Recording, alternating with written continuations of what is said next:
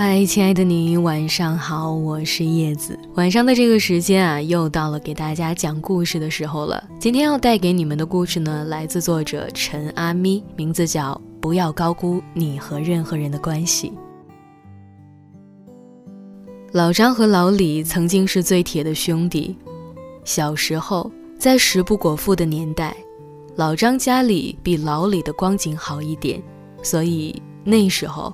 他常常会背着家里人用纸包几块肉，带到学校里分给老李吃。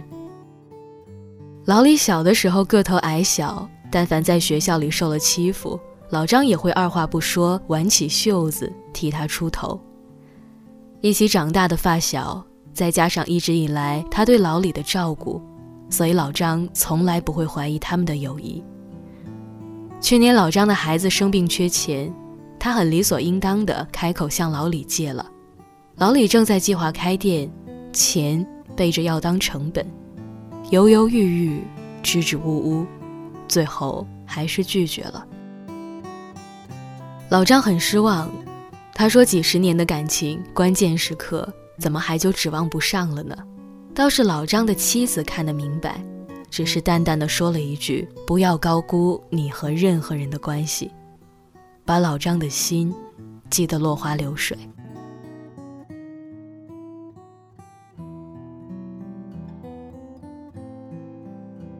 中国有句古话说：“情深不寿，惠及必伤。”感情里一旦投入过多，最后只会让自己受伤。在电影《霸王别姬》里，有一幕是，当程蝶衣知道自己一直视作知己的小楼要娶菊仙的时候。他抓着对方的衣领，泪流满面地追问说：“不是说好要唱一辈子的戏吗？”对于一个渴望寻常茶饭、妻小天年的男子来讲，唱戏从来只是谋生。在乱世中，小楼可以为生存抛弃尊严，可以求自保告发蝶衣，甚至不惜与爱人菊仙划清界限。小楼做不了程蝶衣的知己。也断然给不了他地久天长。程蝶衣高估了小楼的感情，最后深陷哀伤，自我放逐；菊仙也高估了爱情，最后绝望的离开。自古以来，太重感情的人更容易被感情所伤。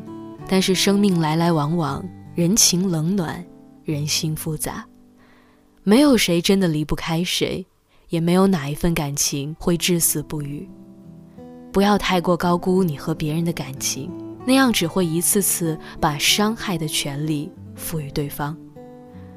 终于有一天，当人性的冷漠和自私暴露出来的时候，你只会一次次的遍体鳞伤。与其总是想抓住，不如撒手放开。是你的跑不掉，要走的也留不了，不可避免的。有些人就只是在你的生命中走了个过场，看淡人来人往，接纳人情冷暖，不再伤春悲秋，这样，你就会好过很多。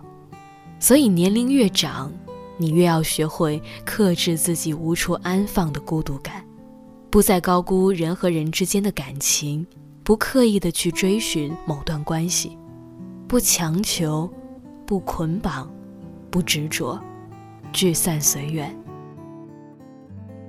要冷静，要真诚，要通透，要豁达乐观，看人聚人散。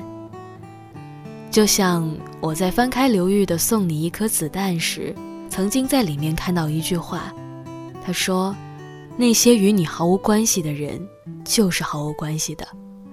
从第一天开始，其实你就知道，就算笑得甜甜蜜蜜。”就算你努力经营这段关系，而那些与你有关的，就是与你有关的，逃也逃不掉。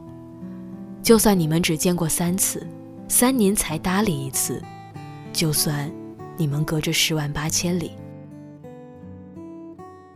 有些人注定是你生命里的癌症，而有些人只是一个喷嚏而已。人生的聚散本是常态，如若你要走。